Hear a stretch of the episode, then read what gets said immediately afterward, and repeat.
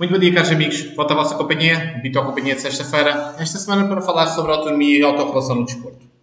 Os atuais estatutos das organizações desportivas fazem referência à necessidade de proteger a autonomia do desporto.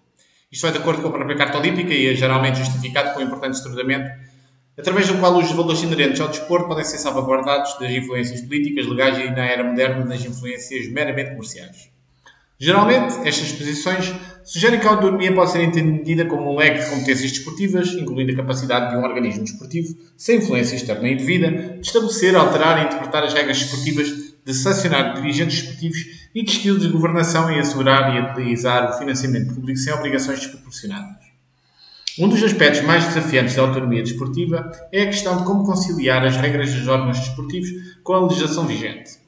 Como reconheceu o Tribunal Europeu, as federações nacionais normalmente têm o conhecimento e experiência necessários para gerir os seus próprios assuntos de forma eficaz.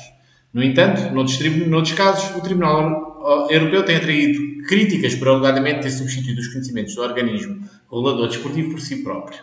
Por exemplo, em Bosman, foi alegado que o Tribunal ultrapassou a linha ténue, não só desmontando as justificações apresentadas ao apoio do sistema de transferências, como também sugerindo meios alternativos para alcançar o equilíbrio concorrencial, como o esquema de partilha de receitas.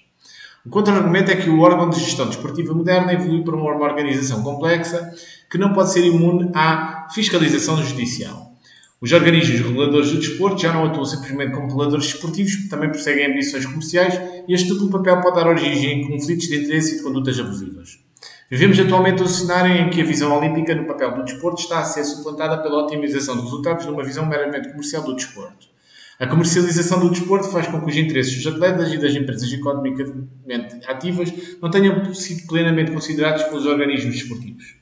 O debate sobre os méritos da autonomia tornou-se polarizado, mas deve-se garantir que as normas universalmente aceitas são ajustadas para reconhecer a especificidade do desporto.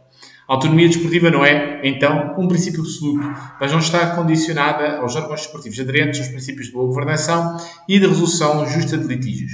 Sem estas adoções, as partes interessadas desportivas e os interesses conexos são encorajados a levar os seus litígios ao Tribunal Comum e as autoridades públicas sem sentir-se justificadas na posição de regulamentação externa ao desporto.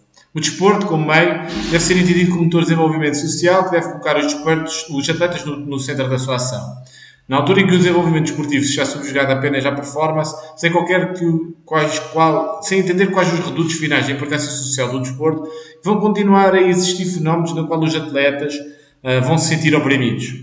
Os agentes que trabalham exclusivamente em prol do resultado desportivo dentro do campo de jogo e na qual se manifestam de forma desvirtuada em relação aos princípios de autorregulação da sua ação, no final vão criar mais desafios do que aqueles que têm a responsabilidade de ajudar a ultrapassar. Muito obrigado pela vossa companhia. Voltarei naturalmente para a próxima semana com mais um tema ligado ao desporto.